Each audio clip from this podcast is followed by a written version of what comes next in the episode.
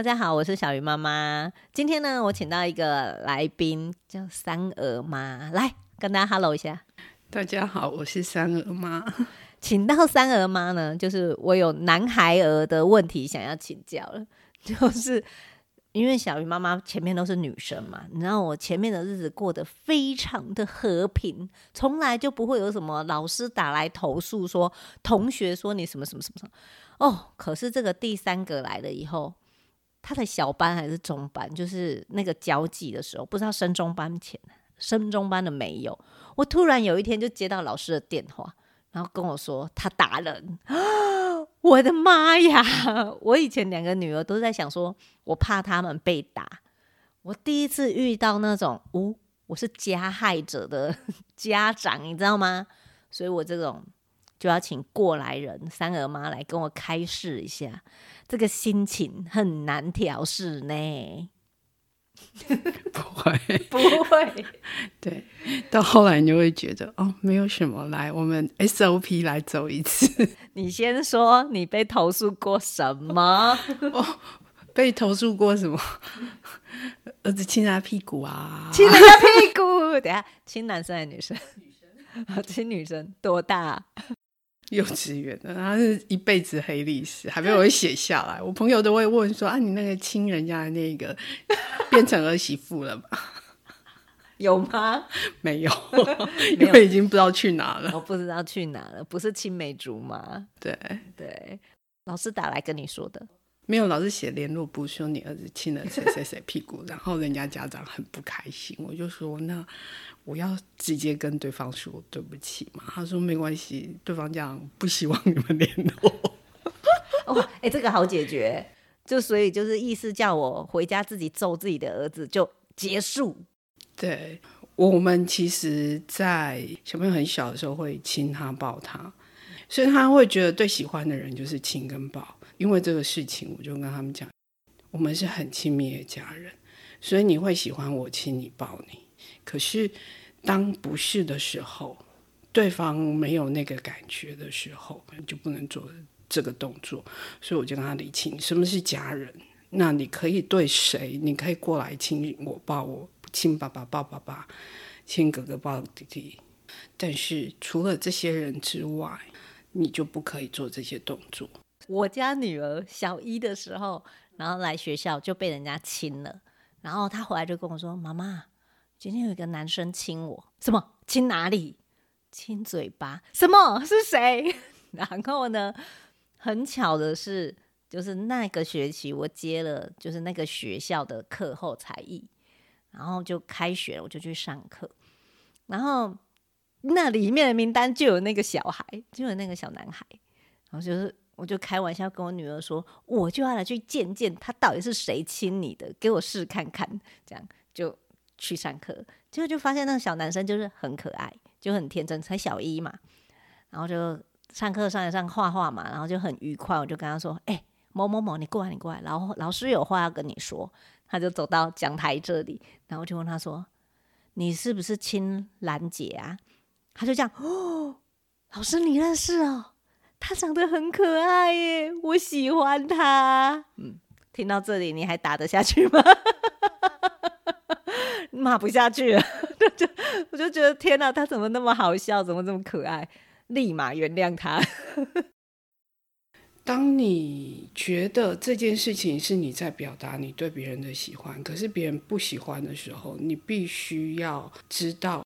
等下他回来就跟你说：“妈妈，可是那个女生被我亲的时候没有不喜欢，是他爸爸妈妈不喜欢。”叔叔阿姨的心情我没有办法考虑到，可是那个女生被我亲的时候，当下感觉很雀跃啊。没有，我觉得其实后来我们是跟他讲是严格禁止。对啊，怎么样还是要严格。对，其实是严格，但是我觉得表达喜欢的方式除了亲跟抱还有很多。你要表达你自己喜欢之前，你要确认对方愿不愿意接受你这个喜欢，因为其实这是一辈子的事情。你将来可能会喜欢一个人，那个人不喜欢你，对不对？你不要觉得说，一味说我喜欢你，然后你就其实有些时候对别人来说是困扰。这是蛮多人到了长大都还在学的事诶。从小如果遇到这个没有去解决他或教他，他到了大学他可以交男女朋友，他还是做一样的事啊。我觉得我在对你付出，但这可能不是你喜欢的，这就变恐怖情人了。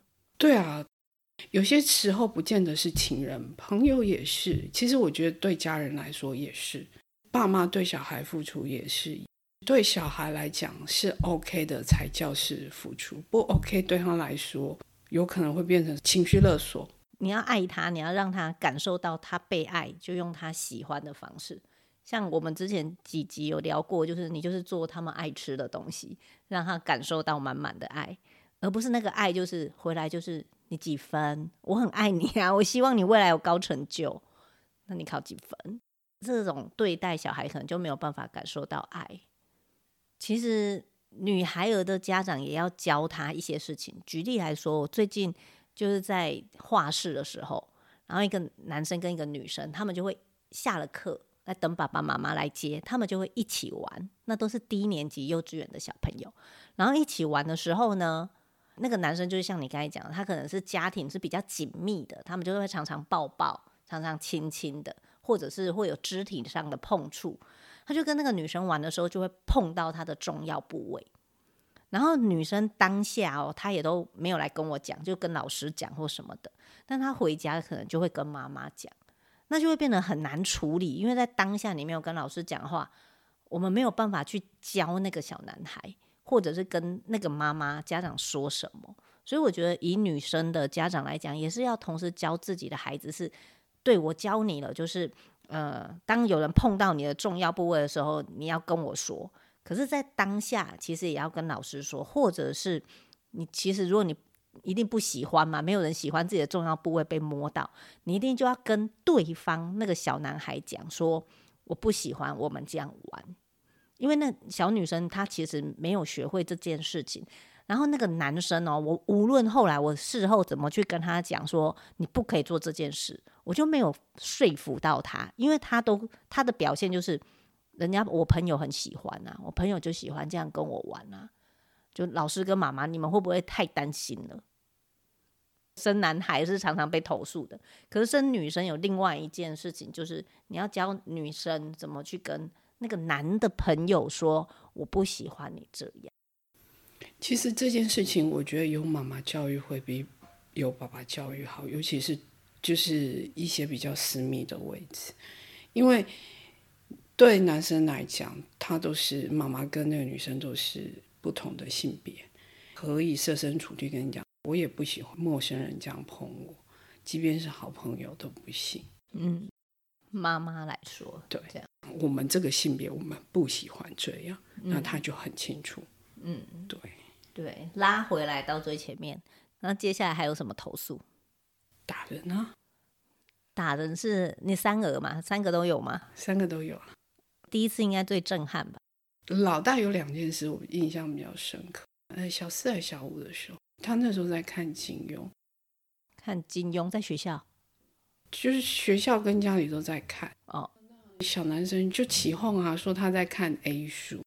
某某某，你看 A 书，某某某，你看 A 书。然后刚开始我只是不想理他们，然后起哄多了，他其实有点火起了。然后这是受害的小朋友，这时候从另一边走过来，就听到某某某看 A 书，他就问我儿子说：“某某某，你在看 A 书？” 所以那个小男生就被我儿子揍了一拳，就是他是最无辜的。对，他其实是吃瓜群众，然后就被打。对，所以有些时候要教导小孩不要随便吃瓜，你有可能变成受害者。真的，对不起那个家长。然后他打了之后，老师好像就在附近吧，所以老师当场就制止了。然后对方家长就很不开心，就说要把被打的小朋友带走。我就跟老师说。某某某妈妈来的时候，你叫她一起下去，然后我要她自己直接跟对方的妈妈说对不起。他他知错了吧？那个时候他知道错误，因为他动手打人。我们其实一直跟他讲，你不可以打人，而且老师也介入啦，他他知道错，一定知道错嘛。可能是平常也都是很好的朋友，小朋友自己本身可能之间觉得没有什么，可是对家长来说，这件事很严重，所以我要他学会去面对。就是说，你打人的后果不是只有这个小孩，后面其实还有一连串的事情。下次情绪失控的时候，这件事情对他的印象会比较深刻，比较有帮助，让他自己去控制，我不要去动手。因为他除了跟自己的同学道歉，还要跟对方家长道歉。这个对小朋友来说困难度比较。对啊，是对一个叔叔阿姨耶，然后又很不熟，对长辈，所以一定会比较害怕。对，但是我跟他说，这是你做错的事情，你必须自己去面对。你想要道歉，小孩之间难免会有纠纷，然后你说那个生气打人，那前面一定都有一些事，那那个事呢，常常会被大人忽略。大人就会看到，就是你打的就是不对，不管你前面发生什么事，哦，也没有要听你说。可是对孩子而言，就会是一个很难解的结，就是我很委屈啊，他们就是乱讲话，所以我才很生气，所以我才动手。因为那个结，你有试着去帮你儿子解吗？我会跟他说，我知道你在这之前你不开心。可是我一直给他们观念，就是只要动手，你的错误绝对大过对方。这个是很现实法律面的问题。今天你在路上，别人对你挑衅，你动手打了人家，你就是犯了伤害罪。但是挑衅的人他没事。对，没错，这个是非常现实。你对别人造成实质肉体上的伤害了。今天人家挑衅你，你是受害者。可是因为你动手打人，你反而变成加害者，你觉得这样对你来说划算？超不划算的。会简单数学跟逻辑的就知道不划算。对，所以我知道你心里不开心，可是因为你打人了，你还必须跟别人、对方家长道歉，更不划算呢。对，但是你今天你受到的委屈，人家会在意吗？我们在处理这件事情上，包括老师，包括对方家长。除了我们之外，除了爸爸妈妈之外，没有人在意你之前受的委屈哦。你要想办法去控制你的情绪。如果你真的觉得很不舒服，你告诉他们你不喜欢他们这么说，或是甚至你告诉老师，让上面更有权利的人帮你仲裁这件事情。怎么讲？因为男生的那个情绪发展跟女生发展不一样，应该不是很小的时候就可以理解你刚才讲的那个划不划算吧？那个其实是一次又一次的累积，而且我觉得你不要以为他们不在乎这件事情，他们其实也是在乎的啊，不然他为什么会情绪爆发？嗯，因为他在乎，所以他情绪爆发。但是这件事到后来没有人在意他，嗯，之前受过的一些事情。很多小男孩低年级或幼稚园小孩，小男孩很容易因为这样爆炸。然后最后面，你看到家长或老师在调解的时候，孩子就是反复一直讲，就是那个点，就是那个结没有被打开，就是你们都没有看到他前面欺负我嘛？他就是一直讲，一直讲，一直讲，所以我才打他的啊。所以很多小男孩的纠结点是在那个前面，对方家长绝对不不可能去去去理这个了，对。其实我有遇过还不错的家长，就是两面之间有纷争，但是最后受伤是他小朋友。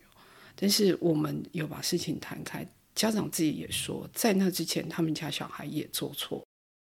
其实我觉得那对小朋友来讲是一个很好的学习，他也要他们家小朋友去面对这个过错。小朋友被打当然心疼，但是被打的原因你自己也要弄清楚。因为那才是保护小朋友的方式。对啊，他下次才不要再犯又被打。对，可能这个 A 他知道了，他不能打你，不要打你，他会忍住。可是还有 B、C、D、E、F 啊，还有很多小孩。对，因为有些小朋友他们在观察情绪上没有那么敏感，对，所以他不知道别人其实的情绪已经开始失控了。那其实也是你要保护小朋友，一些小男生啊，我觉得有些时候他不太容易察觉到别人开始出现情绪失控的状态。那时候其实你要教他的是你要去避开，甚至你不要变成去引起别人情绪的那个人，对你的小朋友才是最好的保护。我们其实不是在讲加害者跟受害者，而是在厘清说，今天事件发生的时候，怎么样去保护自己的小朋友。因为其实控制这种事情不是天生，你要教他慢慢去学，通常都是在一次又一次的问题发生，你才能让他去学。不然，其实没有问题发生，他不知道自己很是一个容易失控的人，嗯、或是他自己情绪上会比较情绪化。当然也有那种莫名其妙就去打人，那个是发生在老二。莫名其妙，对，看那个人不爽。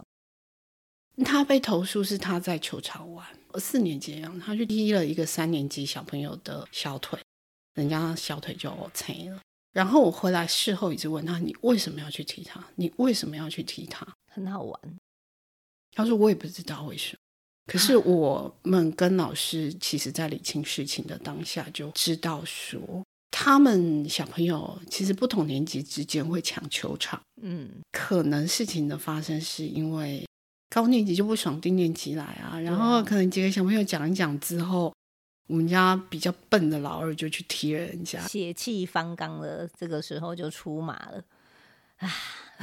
对，这又是另外一种状况，就是你的儿子被说死干蠢事了，真的是说死哎、欸，就是大家其实都不爽，然后就嗯，只有他动手，对，他自己也不是很清楚为什么他要去打，嗯，好，这就是一些比较脑波弱的小男生，别人可能讲两句你就去跟人家动手，对，一样道歉吧，但道歉去找那个叔叔阿姨道歉，嗯，这次没有，因为对方家长。就觉得没有必要，没关系，就还好这样。这件事情也没什么好沟通，就是我们家儿子的错。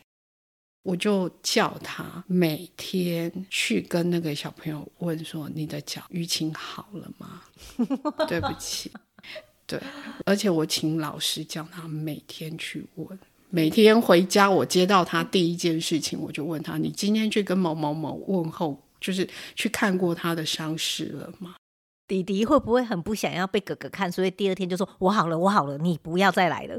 ”我不知道，但是我他如果没有做，我很生气。我说：“我不是叫你要去吗？人家现在受伤了，你必须去问候他，然后你必须去关心他的伤势有没有好。”弟弟应该以后抢球场会比较你知道的有气势。你不知道那个高年级的都要让我吗？他每天都要来关心我，谁是老大？你今天懂了吗？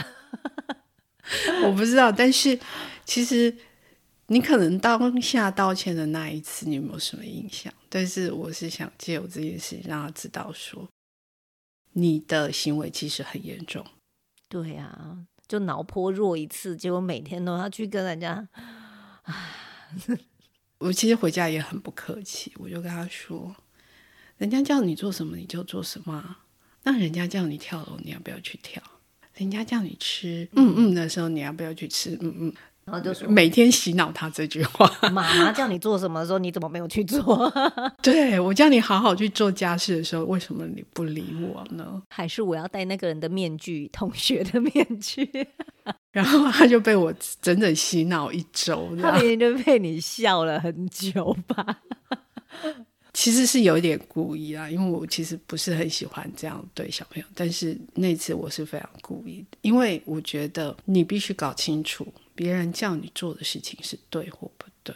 但是之后我不太会讲这句话，因为我觉得有些时候对小朋友用这种语气讲话，对他们来说不是很 OK 啊。嗯，对，他就也会学会了。对，但是那一次我是真的故意是加深他印象，就大概那一阵子我会这样。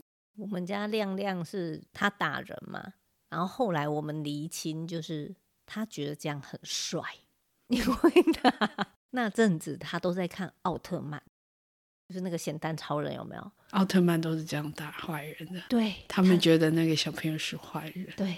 就是在那个角色扮演，因为幼稚园很喜欢角色扮演，就跟女生会玩扮家家酒，变成妈妈煮饭给你吃一样。他觉得他是奥特曼，然后我们就也是一直洗脑他说：“你不是奥特曼，你是亮亮，你乖。”你以为这样很帅，其实没有。我会跟他说：“你觉得某某某小朋友是坏人，他哪里坏？嗯，他为什么坏？真的坏到你觉得你应该动手去打他吗？我会一直问他这个问题，一直问，一直问。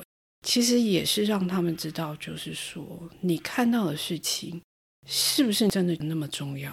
重要到你去动手打人？对，还好那个奥特曼的那个角色啊，他每一个奥特曼哦都有可能被黑化，就变成坏人。所以我们就问他说：“你觉得你现在很帅，你在执行正义的那个任务，但有没有可能你已经黑化了嘞？其实你现在是黑化的奥特曼，你知道吗？”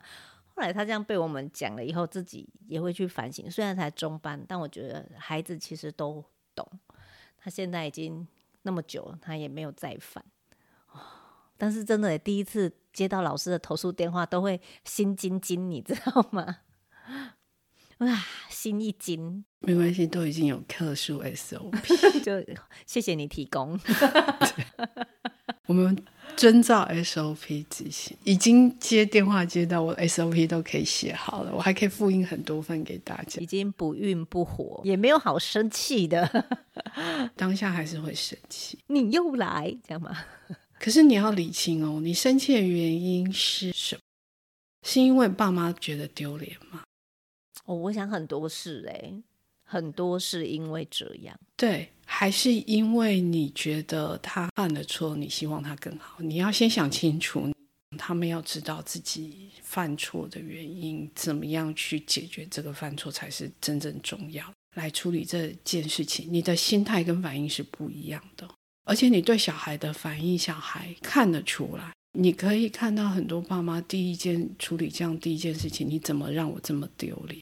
嗯，其实是也会不自觉的讲出来。对，真的。可是真正对小孩重要的不是你觉得丢脸这件事情，而是他们犯错原因的本身，而且还有他们接下来应该要怎么做。不是说我让爸妈不开心，而不是说我想要小孩自己本身要变成一个可以在情绪上控制更好的一个人。孩子大部分的担心是说，我让你丢脸，然后你会很生气。其实那个小孩，他可能下一次的做法就是，我要更不露痕迹，不要让你知道，你就不会丢脸，你就不会骂我。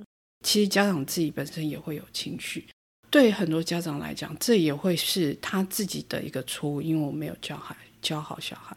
可是你愿不愿意去面对这个错误，想办法把小孩教好呢？这才是重要。就是你面对错误的方式，也是你小孩将来会面对错误的方式。你在教他的时候，他也在学习，说他将来要怎么样去处理这些事情。而且人生跟教养其实都是这样，你这个结没有解开，你只是不想看到他，或者是用情绪的方式面对他，其实没有多久，你还是会遇到一样的事情。不如就像你一样啊，好好建立一个 SOP，平心静气的面对。我那天没有教他什么，所以他才会做这样的事情，然后他不知道怎么解决，甚至他有情绪。那我如果带着他，然后去解决他，建立 SOP，他下次就会好了啊。对，我我们常在讲一句话，说你为什么让我这么丢脸？其实你是把错推给小孩。嗯，对，你没有面对自己在教养上的疏失，但是你陪他一起去面对事情的时候，其实小孩学习到的是你面对错误的方式。这对他们自己将来的学习是很有帮助的。也就是说，将来他自己在面对错误的时候，他会有比较大的信心自己去解决事情。三和妈的这个态度，我一直都觉得很棒，所以就一直邀请他来，就大家一起学习。其实教养就是一个很长的事情，孩子都几岁？十九岁了是吗？十九岁、十八岁、十九岁，你都还是觉得。我们一直在学习，我们的教养不可能是完美的，所以我们一直在修正我们的教养。那你有这样的态度，其实你当你看到，假设今天你的孩子变成了被害者，他在学校被打，假设啦，或者他在学校遇到什么不公不义的事情，三和妈的态度不是先检讨那个人，先检讨加害者，而是我们一起去想，他其实也是在教养上。做了什么？他疏漏了什么？然后我们一起来帮助这个孩子变得更好。用这样的态度，其实这个环境才会越来越好，而不是都是就是像刚才讲的，我们指责自己的孩子，你怎么没有做好？那更容易的是，我们去指责别人的孩子，你怎么没有做好？你怎么这样对我们？啊，指责别人的家长，你怎么这样管小孩？如果都只有指责，那这个气氛当然就是越来越不好。然后相对而言，也影响自己的小孩。他在这样的环境，因为我们永远听到的就是指责别人，然后别人都是错的。包括我们在处理一些日常发生的事情，公司发生的一些疏失。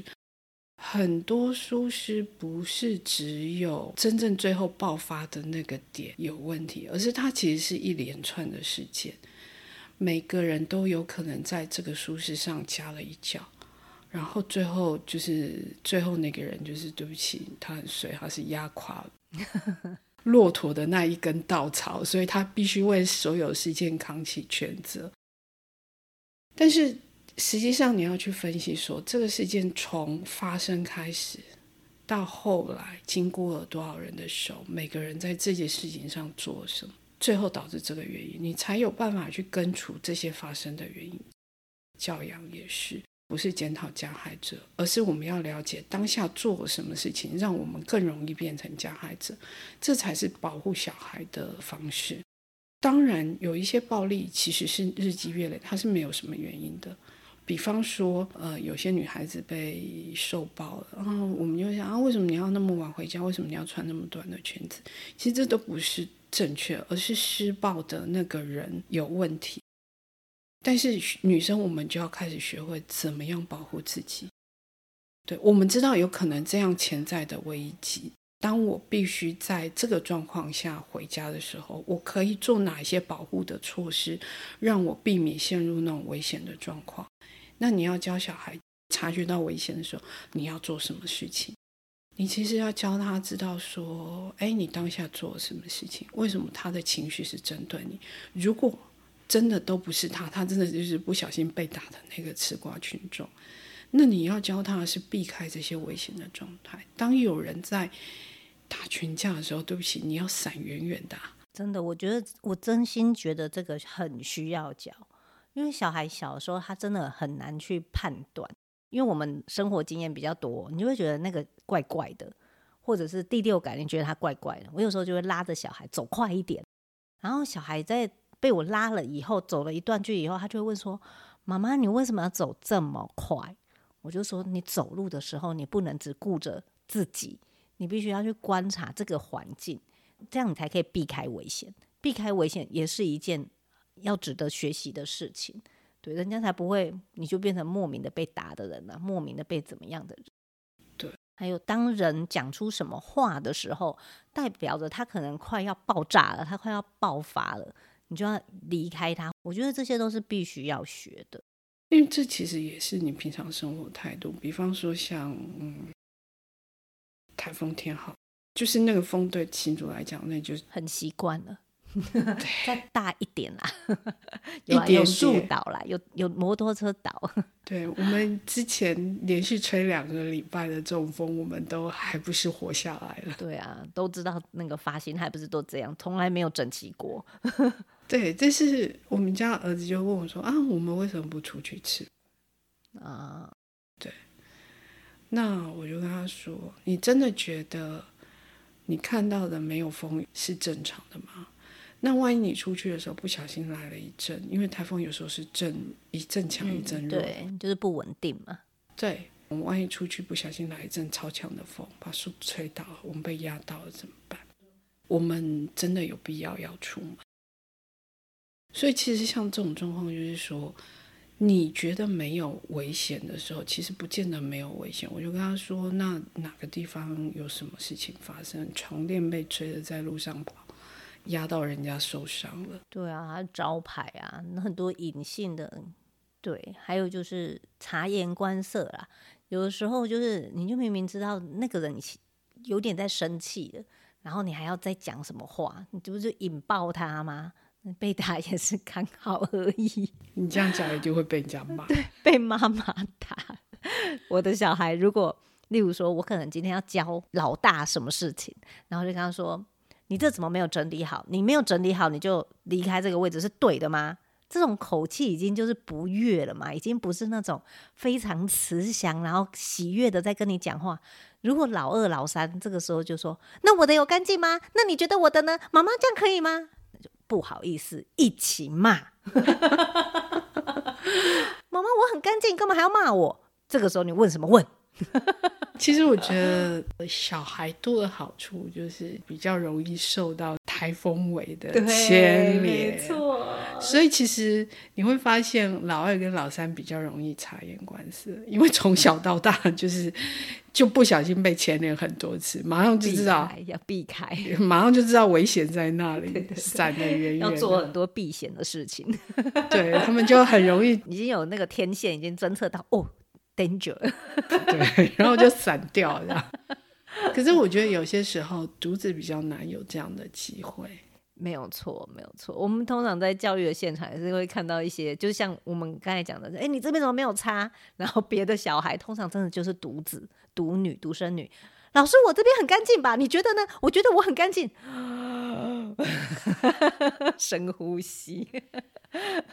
对，所以其实我觉得，对独子独女的家长来讲，其实教育他们这个能力，其实是更一种挑战，但他们更值得丢到团体里面去学习。其实老大有时这些时候也会受老二、老三的牵连，一定会的啊。所以其实那种多小孩的，我就觉得察言观色能力。都会提升。对，想当初我们也是这样长大的啊。对，所以像我有时候在教训弟弟妹妹的时候，哥哥就会这样从旁边默默飘过去，然后翻个白眼，就是说你先又做什么白痴事情让妈妈生气？他都是飘得很无神，这样，然后还是被我默默察觉到他翻了一个白眼。老二、老三真的要察言观色，因为他们除了会被爸爸骂、妈妈骂之外，还会被姐姐骂，对，还会被哥哥嫌弃。你为什么又干蠢事了？对，对，就是默默的罩 子放亮点。对啊，哥哥不会在旁边，小时候不会添油加醋，但是。他小时候常做的动作，就是我骂弟弟的时候，他是从旁边飘过去，飘过去之后还顺便翻了一下。所以我说啊，你的 SOP 写出来以后要分享给大家，因为呢，你的老二、老三已经自己自建了很多功能，他们已经，你现在接到的那个客诉电话已经越来越少了，可是我们还有很多家长都 陆陆续续接到，SOP 很重要。但我们今天呢，因为时间的关系，就只能跟 大家聊到这里。因为我们要去接那个三儿嘛，对不对？我要去接我家三哥。谢谢你，谢谢。下次接到客诉电话再来 录音，再来再来分享经验。对对对，好，拜拜。